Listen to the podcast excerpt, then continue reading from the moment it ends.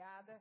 Eu, é, eu costumo dizer que é, a Barão é a continuação do Recreio, o Recreio é a continuação da Barão, porque nós temos vários irmãos que foram de lá e estão aqui, alguns aqui que se mudaram para lá, e a gente tem troca muita figurinha, somos muito amigos, Vander, Amanda e meu marido. A nossa família ama essa igreja e eu tenho certeza que essa igreja ama a família Barão.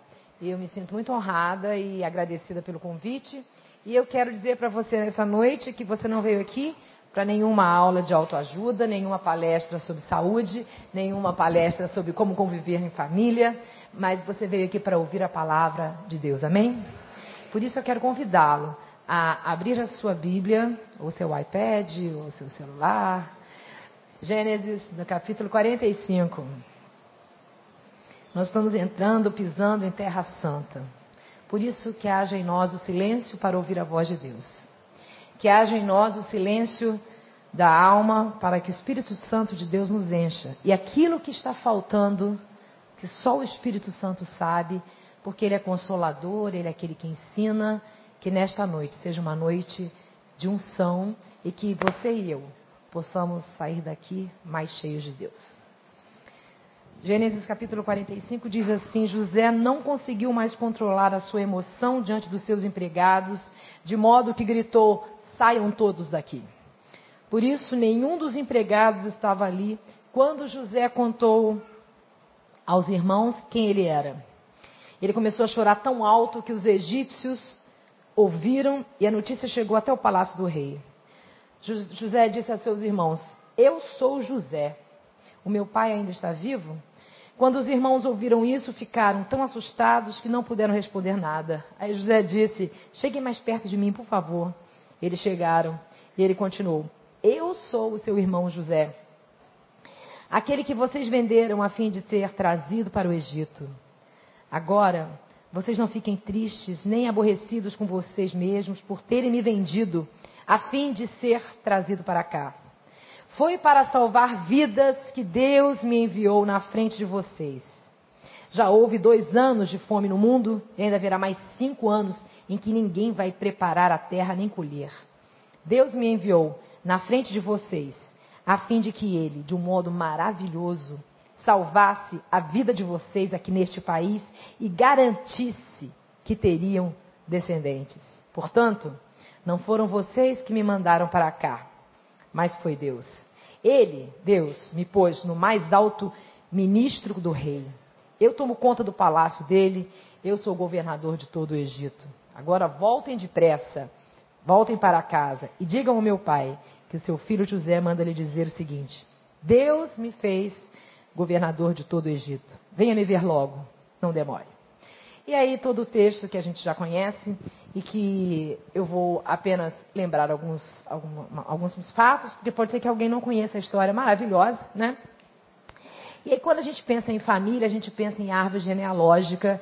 E a árvore genealógica é, é uma representação das pessoas que, que tiveram participação na existência de uma família ou de uma pessoa e com as conexões com seus ancestrais. Nós já ouvimos isso é usada a árvore genealógica em vários setores da ciência, do saber.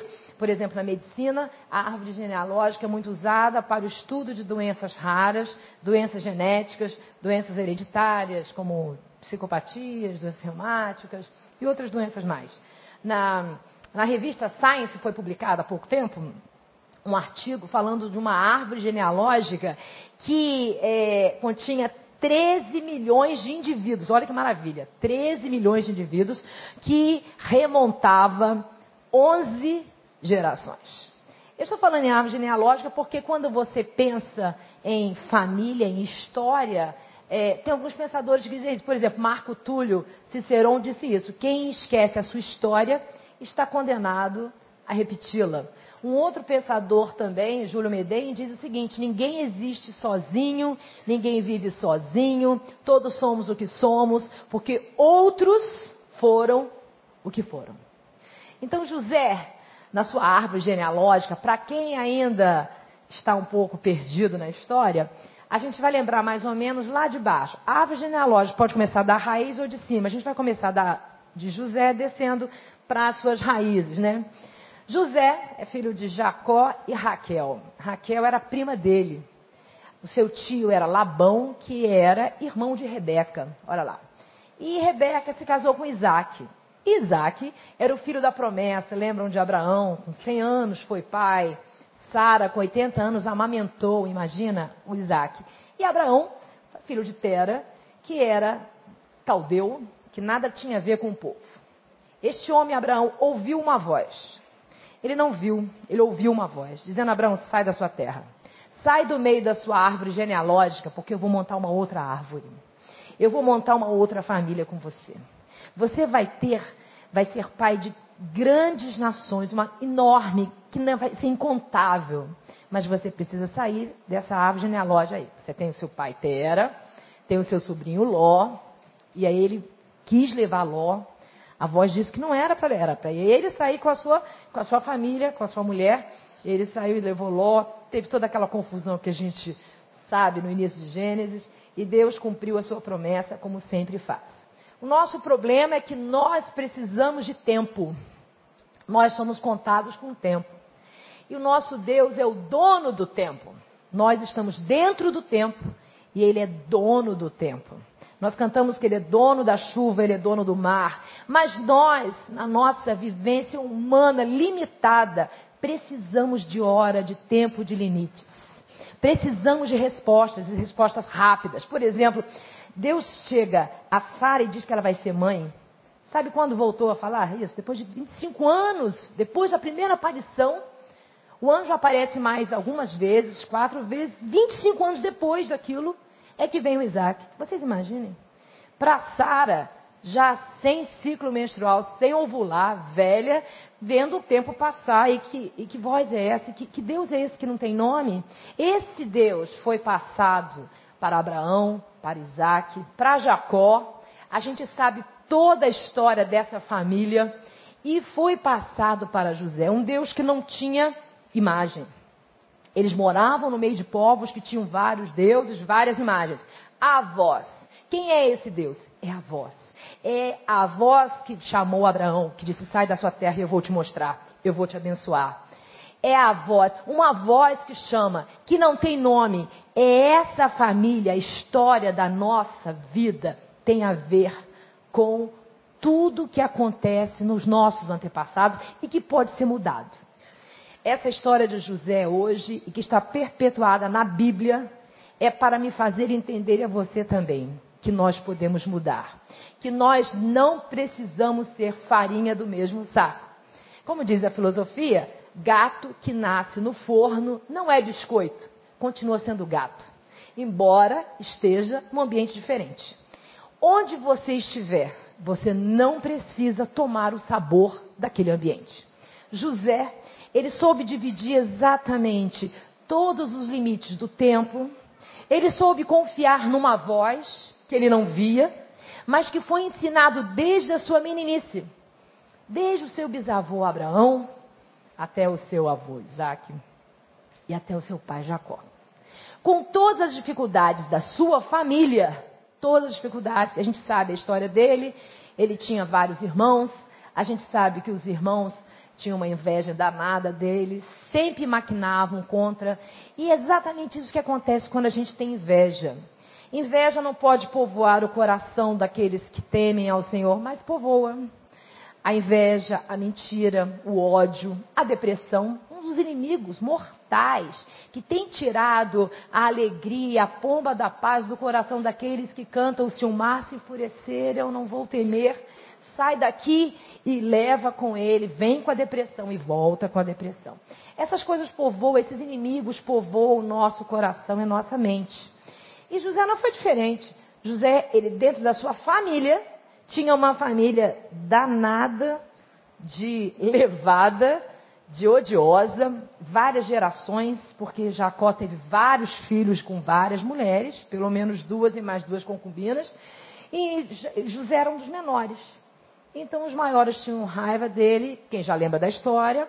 Jacó tinha uma predileção patente, não era latente, era patente, todo mundo via que ele gostava mais daquele menino, gostava mais de Benjamim, porque ele trabalhou muito tempo para ter a Raquel que ele amava, embora tendo outras mulheres. Bem, Tudo concorre para o bem daqueles que amam a Deus, diz Paulo.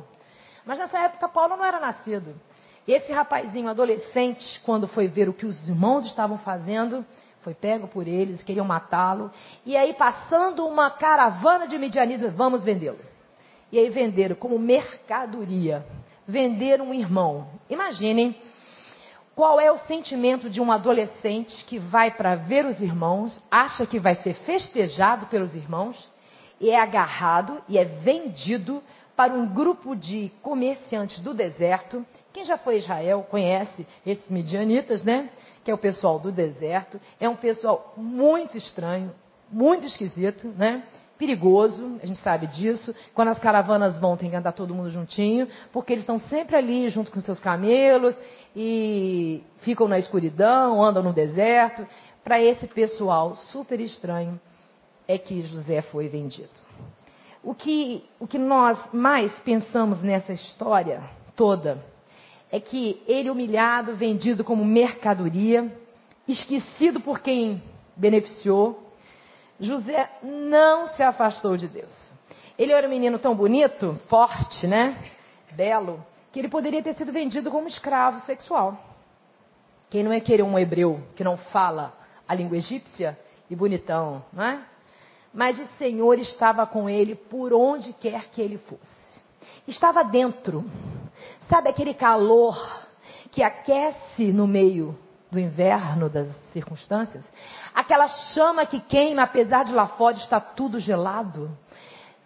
Ele tinha aquela convicção desde criança que a voz que o pai dele ouviu, que sonhou, que viu aquela escadaria, Jacó lutou com Deus no vale de Jaboque. Todas as histórias povoavam a cabeça deste menino que é levado então não como escravo sexual, mas um escravo na casa de Potifar.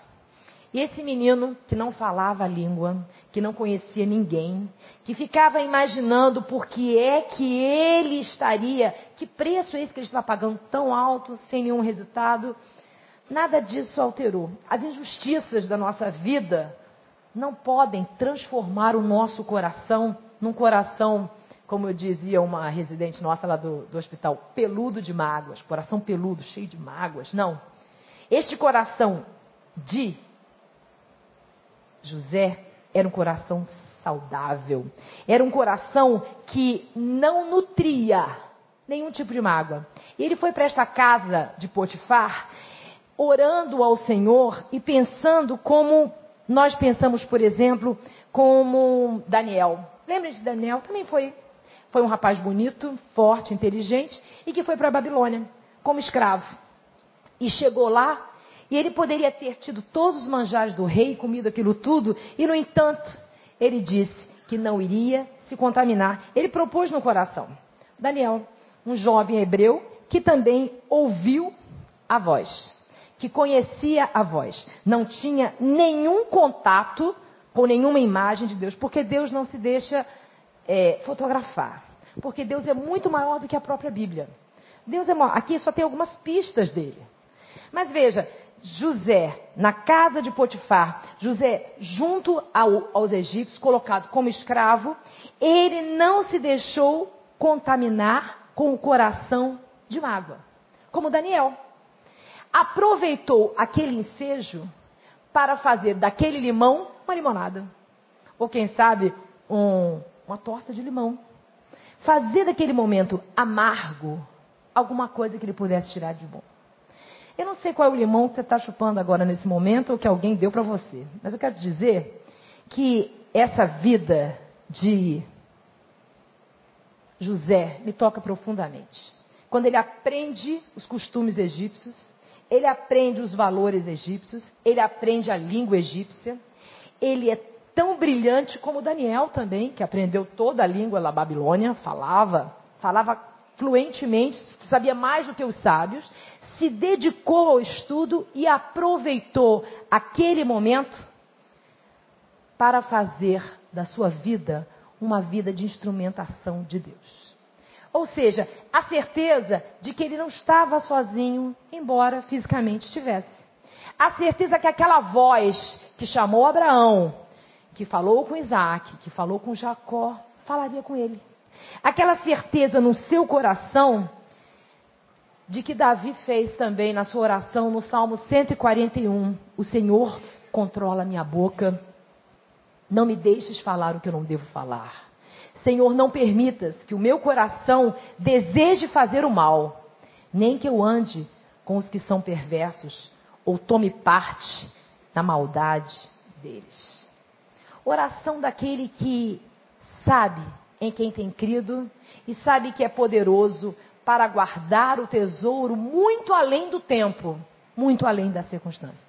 Tudo que José tinha no seu coração, na sua vida, era isso, era era uma história, a história da sua vida que foi deixada toda para trás e um novo começo numa nova terra, com pessoas completamente estranhas, numa posição humilhada, um escravo, saiu de dono de fazendeiro a escravo de egípcio, sem conhecer nada, mas ele, nosso personagem. Nosso personagem tinha suas heranças. Nossa vida, sim, feita de heranças. E o que, que a gente faz com elas?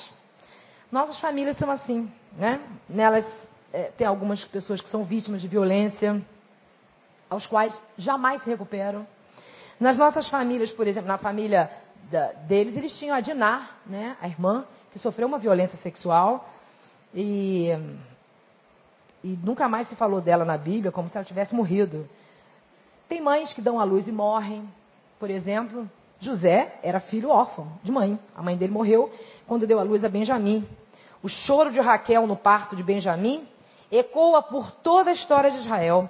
Irmãos, herança de irmãos que carregam rancores uns dos outros. Imagina que com essa com esse dissabor da política nojenta do Brasil, fez com que irmãos ficassem de mal com outros irmãos, porque tomaram partido de grupos que nem sequer deviam se nomear entre nós.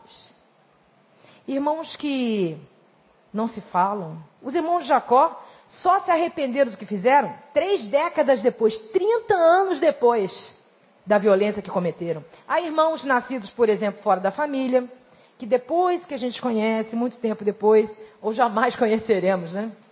Pais que controlem, constroem patrimônios e os filhos viram o patrimônio em pó. Pais um dia atentos que se tornam relapsos, ou por cansaço, ou por escolherem é, possuíram novos valores para si mesmos, sei lá. Há famílias que os filhos são trapaceadores de si mesmos, trapaceiam igual os pais. Os pais são trapaceadores, eles também são. Repetem padrões. Há padrões que se repetem como na família, como nos descendentes, por exemplo, de Naor. Abraão preferiu Isaac em detrimento a Ismael. O que, que aconteceu com Isaac? Preferiu Isaú ao invés de Jacó. Aí o padrão foi lá. Aí ele enganou o pai. E aí abençoou Jacó, mas Jacó preferiu o quê? José do que os outros. Um padrão que vai se repetindo e José quase morreu por causa disso. José tentou alterar a bênção que Jacó lançou sobre Efraim, porém Manassés era o mais velho. Lá na frente a gente vai ver. Há padrões que se repetem. Os irmãos de José, por exemplo, planejaram matá-lo. O projeto já não era novo na família. Por exemplo, o tio deles, Esaú, quis matar Jacó. Jacó morria de medo dele, até se encontrar com o anjo e pedir forças. Sim, há padrões que se repetem, mas para que carregar essa síndrome de padrões doentios para o resto da vida, geração após geração? Há pessoas que condicionam sua felicidade ao ambiente que vivem. Então, José, e nisso ele é um modelo de vencedor. Por quê? Ele não fez esse tipo de padrão. Ele não, ele não vinculou ao estar bem financeiramente, ao estar feliz. Ele não vinculou estar na família e estar feliz. Ele não vinculou estar na sua terra natal e estar feliz. Ele não vinculou a sua posição social e estar feliz. Porque o estado de felicidade nada tem a ver com o externo. Aliás, o, o, o quadro que venceu num concurso de paz, eu imaginaria que fosse um lago, né, sem nenhuma onda, aquele patinho, né?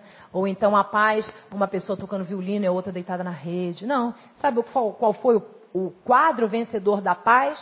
Era uma cachoeira, tipo as quedas de Foz do Iguaçu, um galhozinho e pertíssimo da cachoeira, a cachoeira por cima, e um ninho de passarinho, e os passarinhos dormindo.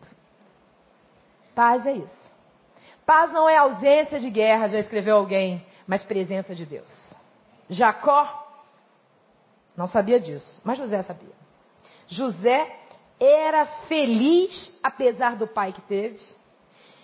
Ah, às vezes a gente lamenta, né, por ter nascido numa família. Ah, não, não, não escolhi essa família, nasci numa família pobre, nasci numa família é, arrasada moralmente. Minha mãe não tem moral, meu pai largou. E a gente fica levantando essa bandeira a vida inteira, como se essa bandeira justificasse todo o nosso fracasso. E José, ele era feliz apesar de não ter mãe.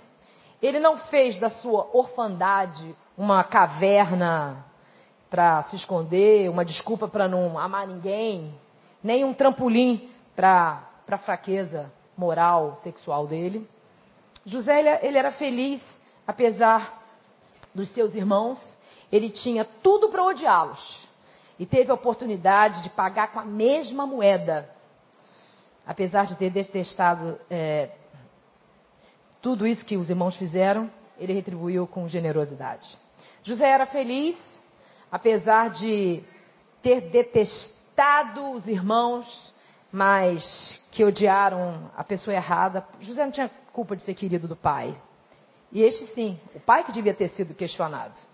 José era feliz, apesar da sociedade ter escolhido que ele vivia, marcada pela sexualidade desenfreada lá no Egito e pela violência desmedida, ele foi feliz, porque ele escolheu um outro caminho diferente dos padrões daquela sociedade e não se deixou seduzir pela trilha da imoralidade, da moda, do que todo mundo faz e por que não. A família não está aqui, ninguém está vendo. E que Deus é esse que não tem nem imagem, que deixou ele ser vendido pelos irmãos?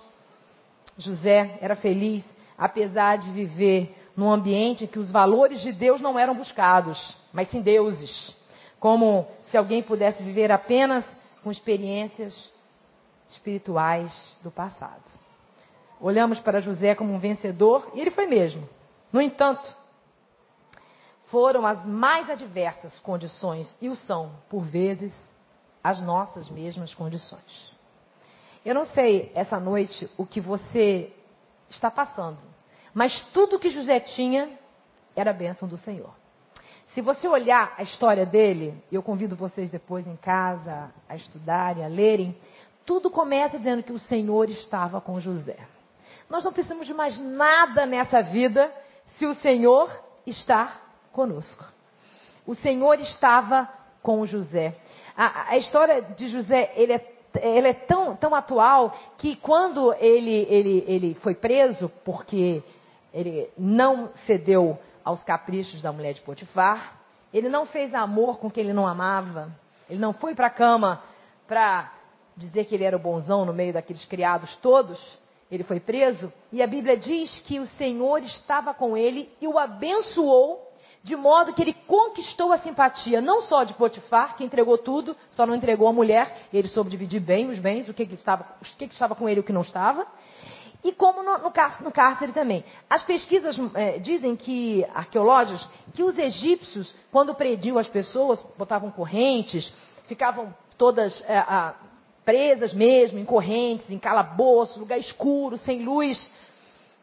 E nesse momento que ele foi jogado, mais uma vez injustiçado, mais uma vez humilhado, este homem que tinha luz dentro de si, que tinha calor dentro de si, que era livre, porque não tinha pecado, porque não estava preso por laços de sexualidade, da imoralidade, dos conceitos e preconceitos e outros, outros conceitos egípcios pagãos. Este homem que era livre por dentro, embora estivesse no cárcere, o Senhor estava com ele na prisão. E eu me lembro de Paulo e Silas, lá na prisão, que os presos os escutavam e eles cantavam e oravam à meia-noite.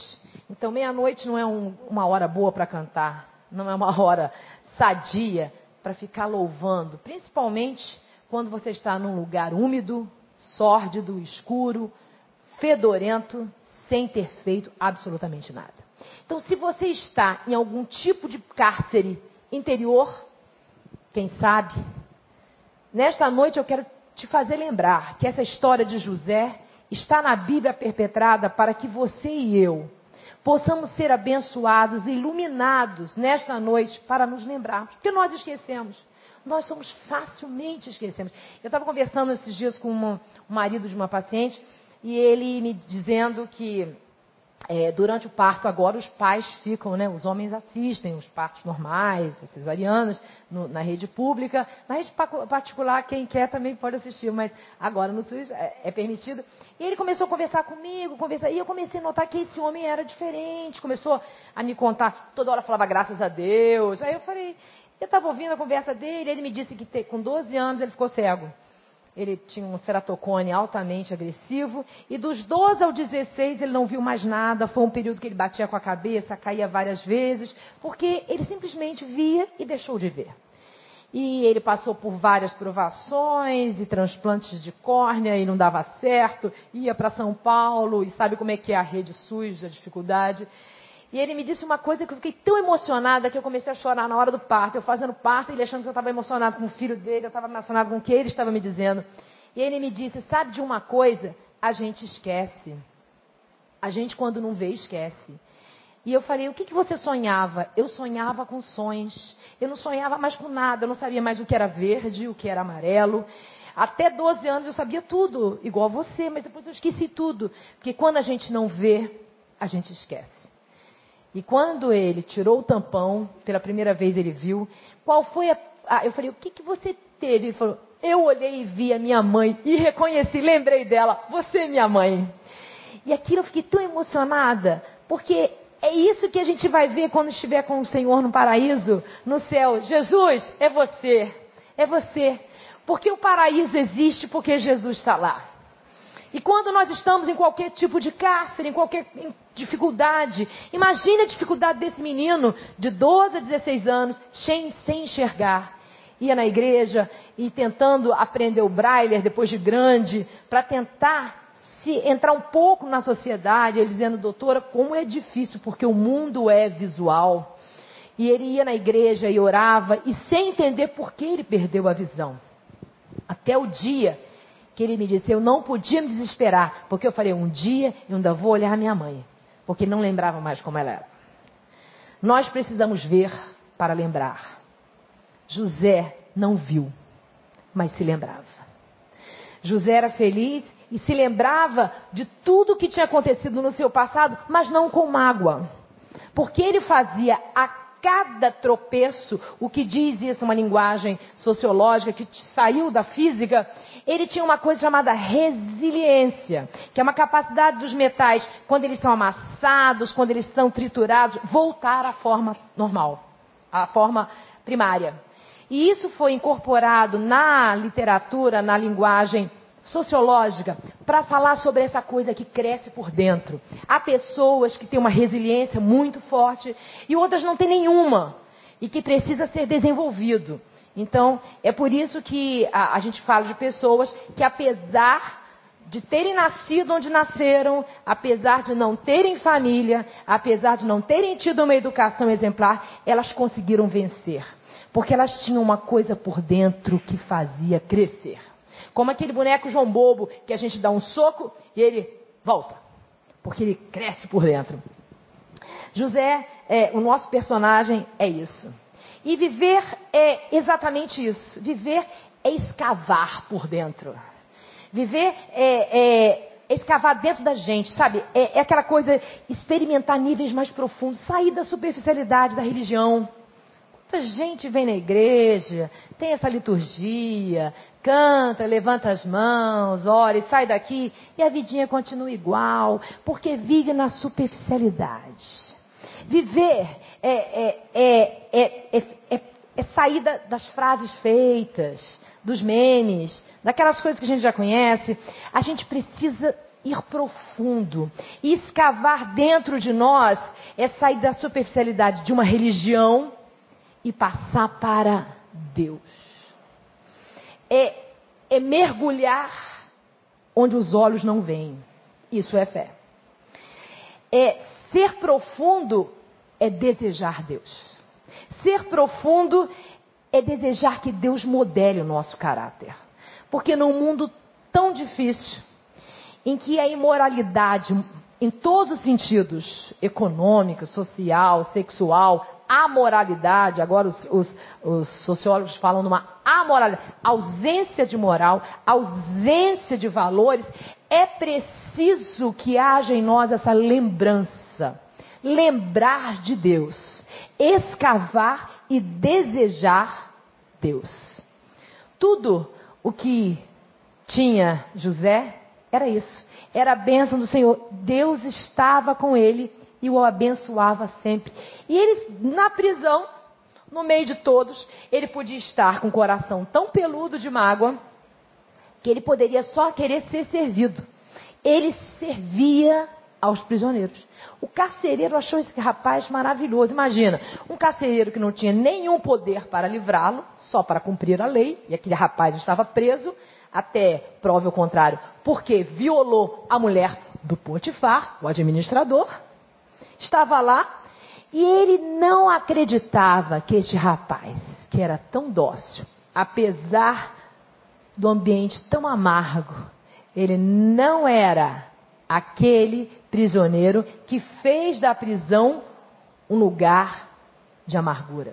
Mas ao contrário, ele levou luz a um lugar que era trevas. Ele servia, ele começou a interpretar sonhos daqueles que ficavam com insônia, sonhavam apavorados. E você vai ler sobre o padeiro, sobre o copeiro do rei. E, e ele, e ele ouvia os sonhos, ele, eu estou tão perturbado, você pode me ouvir? E ele ouvia. Eu estava me lembrando de uma história que eu já contei algumas vezes, alguns de vocês já devem, mas marcou tanto a minha vida, quando eu atendi uma, uma, uma moça e muito linda, e eu perguntei para ela, conversando tal, durante a, a anamnese, eu perguntei, quanto tempo você não faz preventiva? Ela falou, oito anos. Eu falei, é mesmo, estava presa? Ela estava. Aí eu... A quem eu fui perguntar isso, né? Mas quando que eu podia imaginar que aquela menina linda teve presa? Aí eu tive que continuar a conversa, é mesmo. Aquele sorriso de passageiro de metrô, é... E e aí, mas como é que foi esse negócio você tá presa? Aí ela disse, ah, eu, eu, eu, eu, eu, filha de porteiro lá em Ipanema, os meninos começaram, adolescentes comigo, começaram a trabalhar, entrar na heroína, eu também. Os pais descobriram, levaram para a Suíça, eu, filha de porteiro, fui assaltar, fui assaltar uma joalheria e aí fui presa. E aí ela começou a me contar a saga na prisão, em que ela estava igual um bicho, claro, imagina, humanidade zero, com toda a falta da droga, e ela gritava, ela mordia, ela teve, aí ela ia para o castigo, o castigo é solitária que chove dentro, teve pneumonia, ia para o hospital, e a comida só vem uma vez por dia, 11 horas da manhã no Rio de Janeiro, já estragada, ela não comia, e ela ficava cada vez com mais raiva do mundo. Uma vez, uma senhora de uma igreja evangélica, eu não vou dizer o nome da igreja, porque é uma igreja extremamente combatida no meio evangélico. Por isso que eu, eu quero abrir o parênteses para dizer o seguinte: não é o rótulo que vai te caracterizar. Não é o nome da instituição. Não é a religião, a instituição.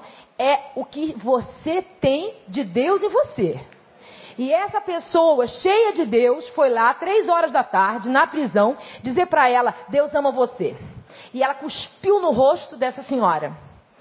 E essa senhora disse assim: Olha, você está com raiva, mas presta atenção, tem gente que está pior que você. Você precisa ajudar quem está pior. É só você olhar para baixo. E ela começou a olhar e viu que tinha uma menina que quase não comia. Ela descobriu que a menina estava com AIDS e tal. E nunca tinha comido um danoninho. A mãe dela ia lá, levava biscoito, danoninho, porque ela não comia aquelas comidas.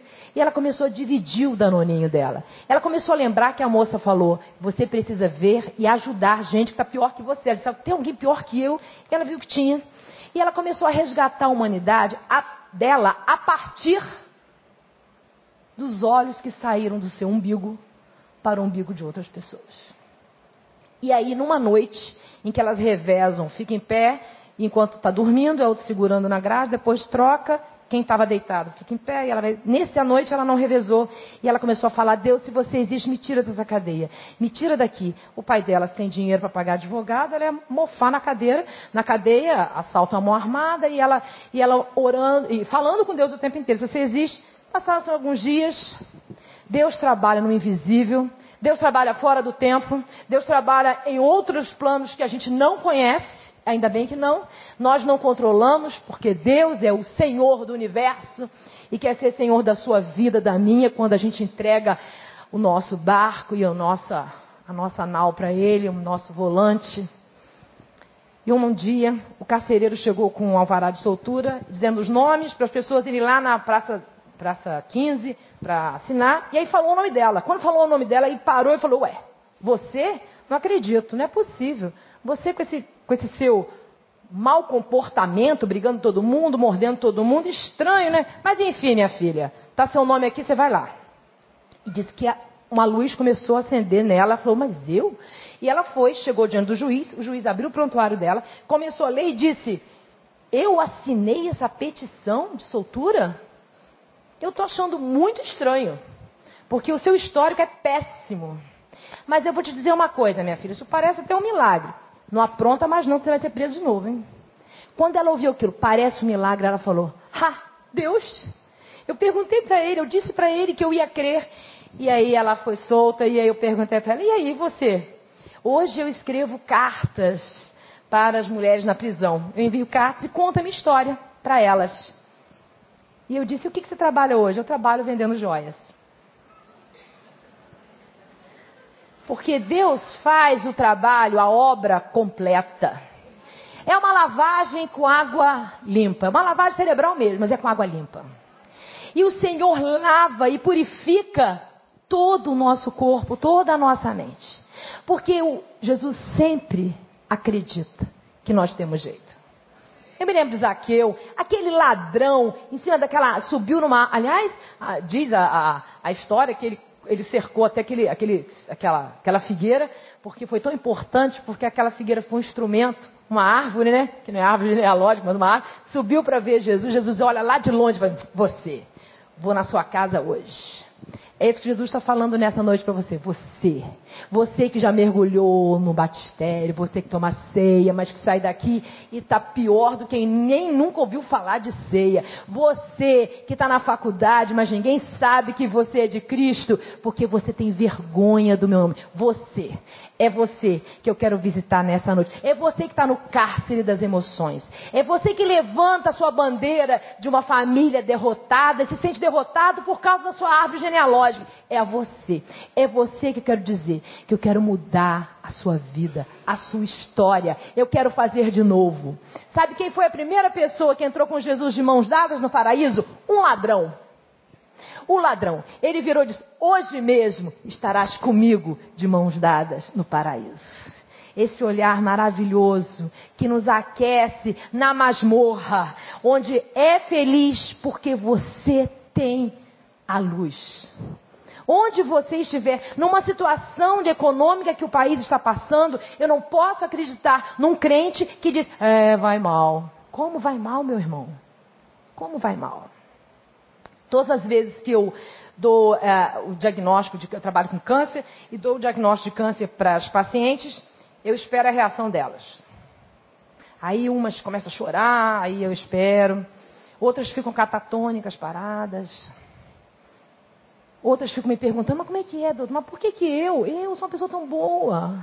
Como é que esse câncer veio para mim? Eu nunca fiz nada mal contra ninguém. Fosse o, o Lula, o Temer, sei lá quem, mas eu. Eu com câncer, sou boa pra caramba. Eu fico esperando e aí eu pergunto para ela: Seu barco tem piloto? E algumas falam: Tem meu marido. Eu falei: Então vai afundar. Vamos combinar aqui. Não serve como piloto do barco da vida da gente. Outra diz: Sou eu. eu falei: Vai afundar. Mas se não tem ninguém, e não tem ninguém, convide o dono do mar. Aquele que olha para as ondas e faz. Shh. Mas deixa a gente passar na onda. Deixa a gente ter medo. Porque ele disse que no mundo a gente teria aflição. E essa é uma aflição. Quem não se sente aflito com o diagnóstico de câncer? todos nós. Ninguém é louco. Mas ele disse que ele veio para dar vida e vida em abundância. José não conhecia. José não conhecia esse Jesus. Mas Jesus mas conhecia e ouvia falar e sentia a moral de um Deus que não deixava oferecer crianças no seu culto, um Deus que não aprovava relações sexuais fora do casamento, nem homossexuais, um Deus que tinha todo, todo um preceito, um Deus moral. Tudo o que José queria era Deus. Ele poderia ter liberdade cerceada, seu nome sujo na praça, sem ter feito nada. Mas ele diz isso, como eu poderia fazer uma coisa tão imoral e pecar contra Deus? O pai dele não estava lá, a mãe morreu, os irmãos. Como que eu posso, como que eu posso aceitar essa falcatrua? Deus me vendo? Será que os crentes que se dizem crentes pensam nisso? Como que eu posso assinar um contrato desse cheio de erro econômico? Como? Como que eu posso pecar contra Deus? É Deus quem dá a gente a capacidade de explicar sonhos. Ele tinha uma capacidade imensa, mas era Deus que dava, ele sabia disso. Ele não se orgulhava de ser, entre aspas, melhor do que os prisioneiros. E aí, isso tudo não depende de mim, respondeu José a Faraó. É Deus quem vai dar uma resposta para o bem do Senhor ó rei. Daniel fez a mesma coisa. Quando Nabucodonosor chama na, é, é, Daniel, Daniel fala: Eu não tenho conhecimento. Vou matar todos os sábios. Não faça isso. Um escravo, não faça isso. Não faça isso. Deus, que é o Criador e o doador da sabedoria, do conhecimento e revela os mistérios e os sonhos, Ele vai revelar. Isso é fé. Isso é fé no meio de uma tribulação, no meio numa dificuldade. Tudo que o José tinha era um coração sadio, era um coração livre de mágoa. E é isso. E é por isso que o rei disse: não podíamos achar ninguém melhor para dirigir o país do que José. Olha, um hebreu, mas que aprendeu a falar egípcio enquanto estava na casa de Potifar. Aprendeu a administração egípcia. Aprendeu os valores e desvalores dos egípcios. Aprendeu sem apreender para ele. Não vejo ninguém melhor, disse Faraó. Um homem em quem está, vamos falar juntos? O Espírito de Deus. Você pode sair nessa noite com esta certeza?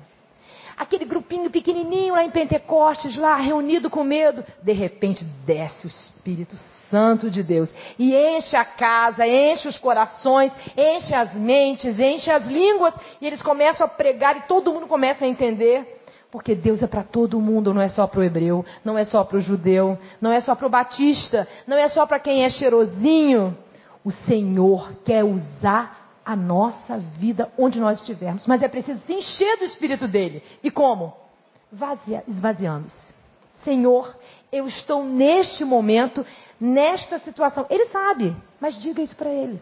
Diga da sua depressão econômica, familiar. Eu não sei se aqui há pessoas que tiveram problemas com as famílias. Quem sabe essa noite você tem uma bandeira que está carregando já há anos. Pessoas que cortaram relações com você, que você não fala. Esse é o momento de resgate. Ou seja, se deixar encher pelo Espírito Santo de Deus. E aí, o Espírito Santo é, é um estilo de vida, né? Que caracteriza o quê? Pela coragem. Esse homem teve a coragem de hebreu vendido, de prisioneiro, dois anos naquele cárcere. Acham mais ou menos que dois anos ele ficou. A governador só estava abaixo de Faraó. Este homem tinha coragem para perdoar porque o Espírito de Deus estava dentro dele. Tem que ter coragem. Tem que ter muita coragem, principalmente quando você não errou. O grande, o enorme, não é aquele que pede perdão porque errou. É aquele que se aproxima daquele que errou com você e diz assim: Vamos lá. Deus me perdoa a cada segundo. Por que, eu não vou perdoar você, garoto? O grande, o maduro, é aquele que procura e não que espera. Não, errou comigo, tem que vir a mim. Não. O grande é aquele que oferece um banquete para os irmãos que antes o venderam aos midianitas. O grande é a coragem de perdoar, porque ele chama para perto as questões familiares em família. Sabe aquela coisa de é, lavar roupa? Como é que é? Roupa suja? Ah, isso aí, todo mundo, né? Em, em Gênesis 45, 1, ele grita: saiam todos daqui, tira todos os empregados e fica só com os familiares. Sabe por quê? Porque as relações familiares precisam ser resolvidas na família, dentro de casa. Não se pode transferir a responsabilidade para a igreja, para a escola, para a avó. Tem gente que faz isso na educação. Ah, essa criança está tá impossível. Deixa minha mãe lá ficar um pouquinho com a minha mãe lá, porque eu não aguento mais isso. Eu não, eu não nasci. Eu tenho uma filha que fala assim: mãe, quando eu tiver filho, você vai criar. Eu falei: como assim? Não, eu não sei criar filho. Eu falei: também não vai saber fazer. Também não vai botar no mundo. Só né? Quem pariu, balance e balance e tombe. E esse mesmo, porque não vem com, com manual, não é verdade? Luísa veio com manual? Não veio, né? Então, a minha Luísa também não veio com manual, nem Laura. É isso. Questões familiares precisam ser respondidas e resolvidas na família. Não transfira para outra instituição, para outra pessoa, para um psicólogo, terapeutas são muito bons. E a gente precisa muito deles num mundo tão doente como esse. José disse: saiam todos. E ficou com os irmãos. Os irmãos nem reconheceram. Imagina, depois de 30 anos, como é que o rapaz estava diferente, né? Aquela maquiagem toda de faraó. Eles acreditaram na própria mentira que falaram para o pai: nosso irmão já está morto, né? O coração de, de José era um coração sensível ao outro. Olha que quebra de padrão. Os irmãos tiveram mínima, a mínima sensibilidade. Quando ele gritou, não me mate, não me joga na cova, ele gritava. A noite inteira a Bíblia fala que ele gritava para os irmãos, os irmãos não estavam nem aí para ele. Nem aí. Este coração sensível começa a chorar diante dos irmãos. É preciso saber chorar. É preciso tirar as amarras. Dizer, do fundo do coração o que está doendo. Sentir a dor do outro e demonstrar a nossa. Eu me lembro que eu tinha uma amiga que dizia assim: Nossa, meu pai nunca chorou. Eu falei: É mesmo? Nunca. Nunca vi uma lágrima do meu pai. Nunca vi. Um dia, o irmão dela teve um surto psiquiátrico e ficou depressivo e estava tava completamente fora de si. E ela disse para mim: Eu vi meu pai ajoelhado. Ele não era. Só a família que era crente, ele não era chorando e dizendo: Deus cura o meu filho. Deus cura o meu filho. Às vezes, a gente precisa de um grande conflito para a gente tirar as máscaras, para a gente dizer quem é a gente, para a gente se permitir chorar na frente dos filhos, na frente dos nossos pais, na frente do nosso marido, da esposa. O coração sensível ao outro reata as relações familiares. Ele também, como no grande jantar, ele chegou para os irmãos e dizem: cheguem-se perto de mim. Eles aproximem-se de mim. Ele não ficou num lugar alto e disse assim: vocês, pecadores, agora vão sentir a mão pesada do irmão que cresceu e agora vocês vão sentir o que eu senti. Todos para a prisão. Agora no muralha ali vamos, vão todos morrer sentença de morte. Ele tinha tudo para fazer isso, tudo. Ele tinha o poder. E como o poder corrompe os fracos, aqueles que se dizem seguidores do Messias precisam pegar o poder e entregar ao dono do poder. A justiça é tua, Senhor. A vingança é tua, diz a palavra. Teu é o reino, tu é a glória. Eu sou um instrumento. Se eu não sirvo para servir, eu não sirvo para viver. Aproxime-se, meus irmãos, de mim. Eu sou igual a vocês. Eu também falho. Também erro. Aproxime-se de mim. Os irmãos apavorados, primeiro ficaram quietos que não acreditaram. Será que esse é, esse é José? Com essa roupa? José, José não morreu? Não, aí até, até, até o, né, o banco de dados lá do arquivo morto lembrar que era uma mentira. E quem sabe virou faraó esse cara, falando egípcio, mandando em todo mundo, morando no palácio. Os caras ficaram apavorados. Ele disse: chega perto, tem medo não. Eu sou o irmão de vocês. Relacionamento familiar é preciso, primeiro, lavar a roupa em casa usar a família como palco. É ali no meio da família. Tomar para si a responsabilidade. Sentir a dor do outro. O que ele está sentindo pode ser o que eu sinto também. Eu também estou machucado. Chorar com ele. É preciso essa aproximação. Sabe o que acontece? José, o coração dele estava ali. Estava com os irmãos. Ele estava com tanta pena dos irmãos. Que ele olhava os irmãos assim, aqueles irmãos pobrezinhos, tadinho, morrendo de fome. Ia morrer todo mundo. Quem já foi em Israel já viu, é deserto, deserto e deserto e deserto. Uma coisa horrorosa. Imagina em, em época de seca. Meu Deus, vai comer o quê? Escorpião? Nem escorpião acho que tem. Imagina, ele olhando aquela família pobrinha, sem nada. Ele fala, sou eu, teu irmão. O, o, a, aquele pavor dos irmãos, ele sentindo com os irmãos. Cheguem perto.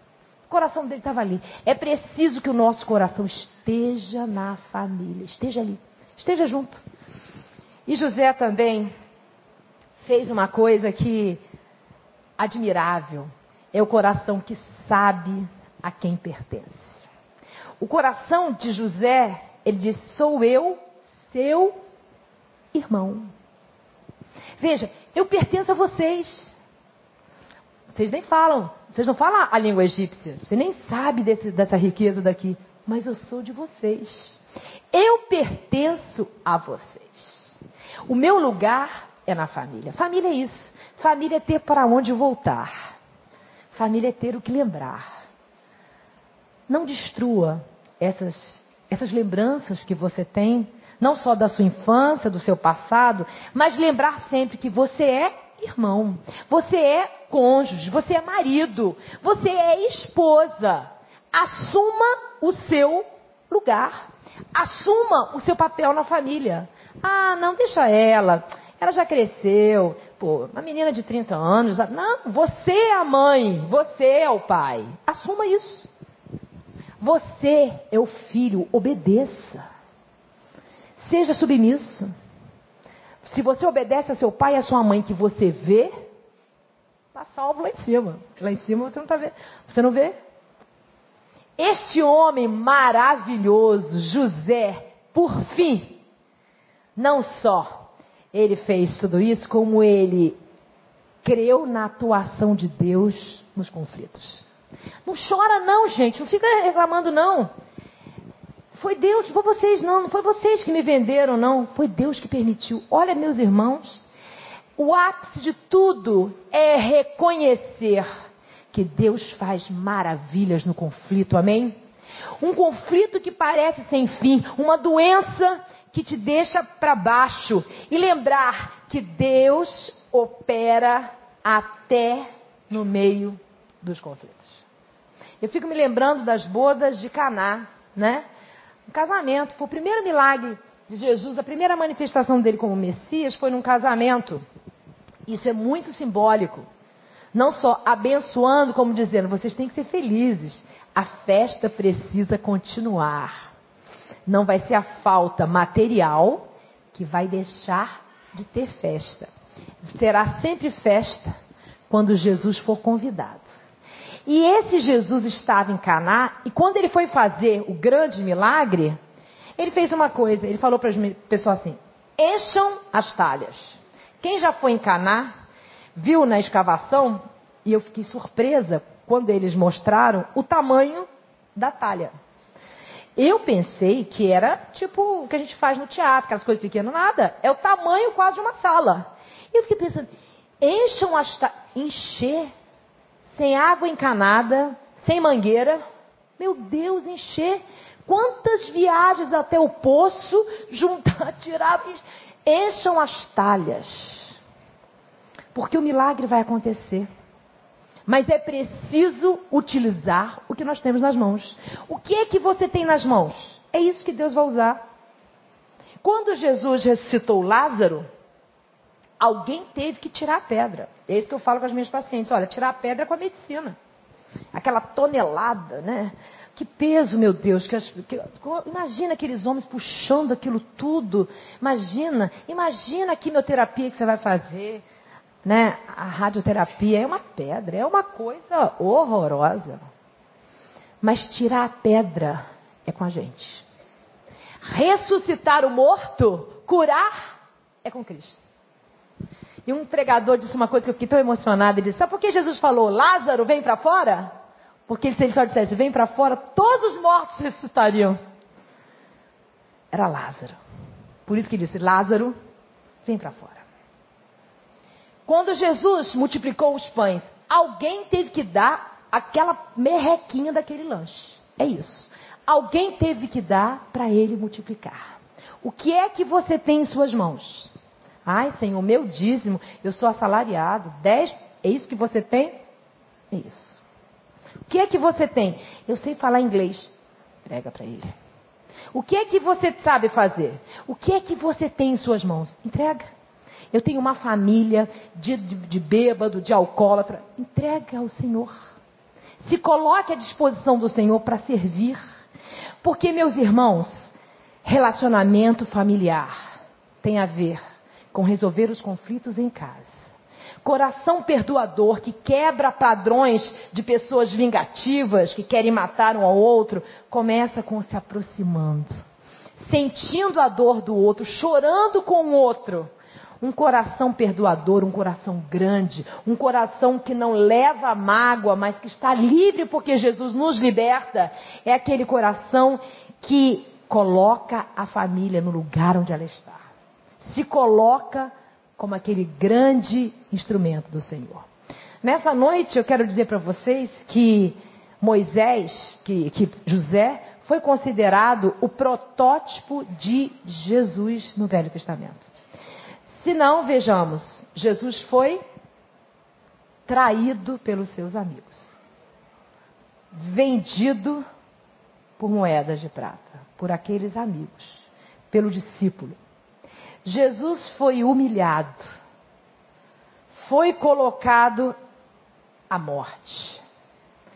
Só que Jesus veio, morreu, foi exaltado e veio trazer perdão não só àqueles que o traíram, que o venderam, que o negaram, mas a todos que disserem: chega, eu não quero mais esse tipo de vida, eu quero mudar de vida. A decisão é interna. Você é grande por dentro, embora por fora as coisas possam estar apequenadas.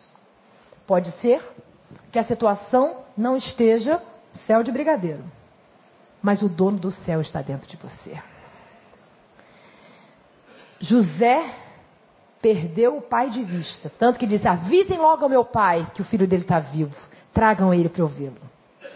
Mas José não perdeu Deus de vista. Daniel perdeu toda a sua família, mas não perdeu Deus de vista. O que você pode fazer nesta noite em relação à sua família? Ao seu pai, à sua mãe, aos seus irmãos, aquele parente distante, aquele alcoólatra, aquele drogado, aquele ateu que adora espizinhar você, você parou de falar com ele de tanto que ele te persegue porque sabe que você é cristão. Que tipo de estratégia de amor você vai fazer para ele? Aquela filha, aquele filho, que depois de ser criado na igreja se afastou e entrou numa, no modismo de filosofias vãs, modismos outros. Aquele filho que deixou o seu lar, como aquele pródigo. O que é que você pode fazer? Com a sua árvore genealógica, perdoar o passado, perdoar o seu presente, perdoar como Cristo perdoa. Nesta noite, eu quero te convidar a fazer uma oração, aí onde você está. Pedindo ao Senhor que, como disse Ezequiel, que nós sejamos um arvoredo de Deus, porque Deus, ele soltará galhos, ele vai podar ele vai colocar sementes e ele vai fazer com que pássaros se aninhem sob embaixo dos seus galhos. Essa árvore frondosa, essa árvore que abençoa, que dá sombras, essa árvore cujas raízes são tão profundas que não estão nem na Judéia, nem no Egito, nem no Rio de Janeiro, nem em São Paulo, mas as raízes estão em Deus. Nesta noite, eu quero te convidar a fazer aquela oração por aquela pessoa na sua família que você sabe que está precisando de você. Que precisa não só da sua oração, mas da sua ação. Peça para o Senhor nesta noite para usar a sua vida, o que você tem, entregar a este milagre que vai acontecer no meio desse conflito. Porque o Senhor disse que eu estarei contigo, por onde quer que você ande. Eu estarei com você na prisão, estarei com você no palácio, mas lembre-se, eu estarei com você quando me buscar de todo o vosso coração. Eu não sei a situação que você está passando na sua família, econômica, financeira, espiritual, mas você entrou nesta noite para fazer desta noite um marco na sua vida.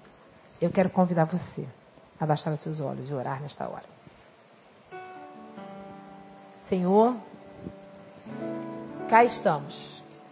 Nós, ó Deus, que como José, que história linda, que exemplo, Senhor. Nosso coração, às vezes, tem estado tão ressecado, mais parecido com o coração de Faraó petrificado.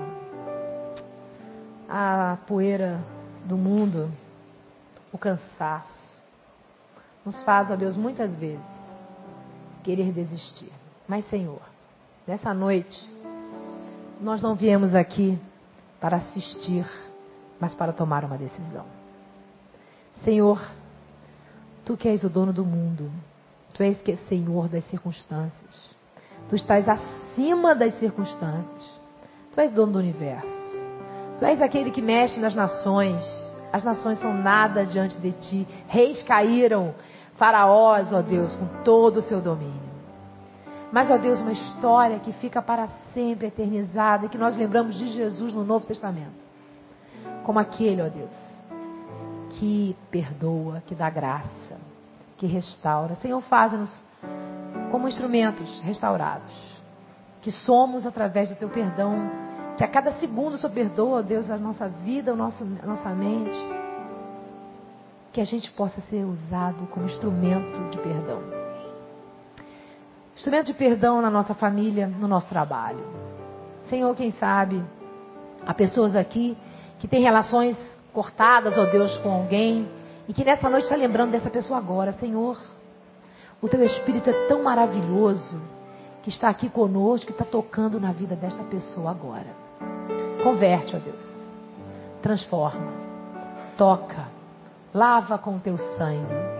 Ó Deus, estamos aqui como o teu povo para confessar muitas vezes a nossa depressão, o nosso cansaço diante das lutas da vida, mas Senhor, a Bíblia, a tua palavra está aqui para nos mostrar que o Senhor é dono do tempo e que no teu tempo, Senhor, tu vais nos honrar porque tu honras aqueles que te honram. Senhor, nós te honramos.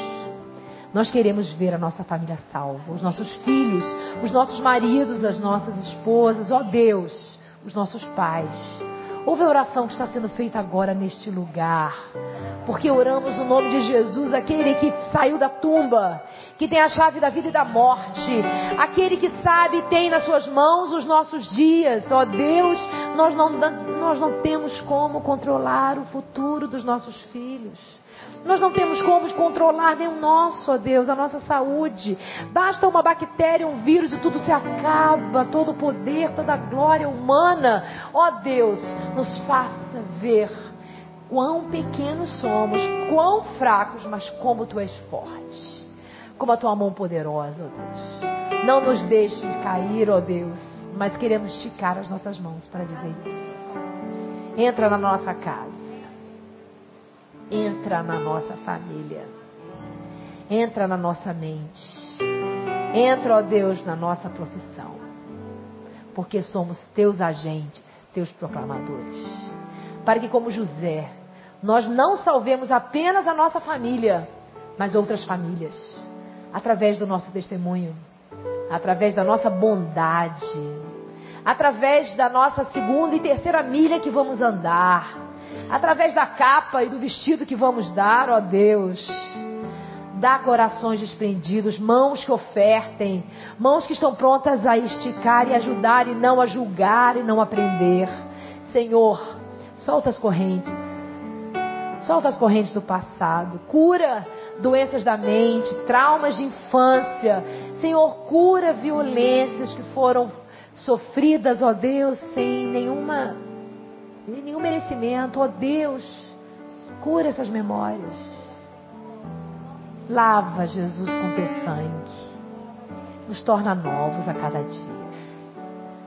Porque queremos fazer desta noite um marco na nossa vida. Senhor, ouve a oração do teu povo. Aplaca a ira. Cura as feridas. E dá-nos uma visão melhor da tua glória. Limpa os nossos olhos embaçados, enxugue as lágrimas. Levanta os joelhos enfraquecidos. Porque, ó Deus, é na tua força, é no teu nome é no nome vivo de Jesus que nós oramos.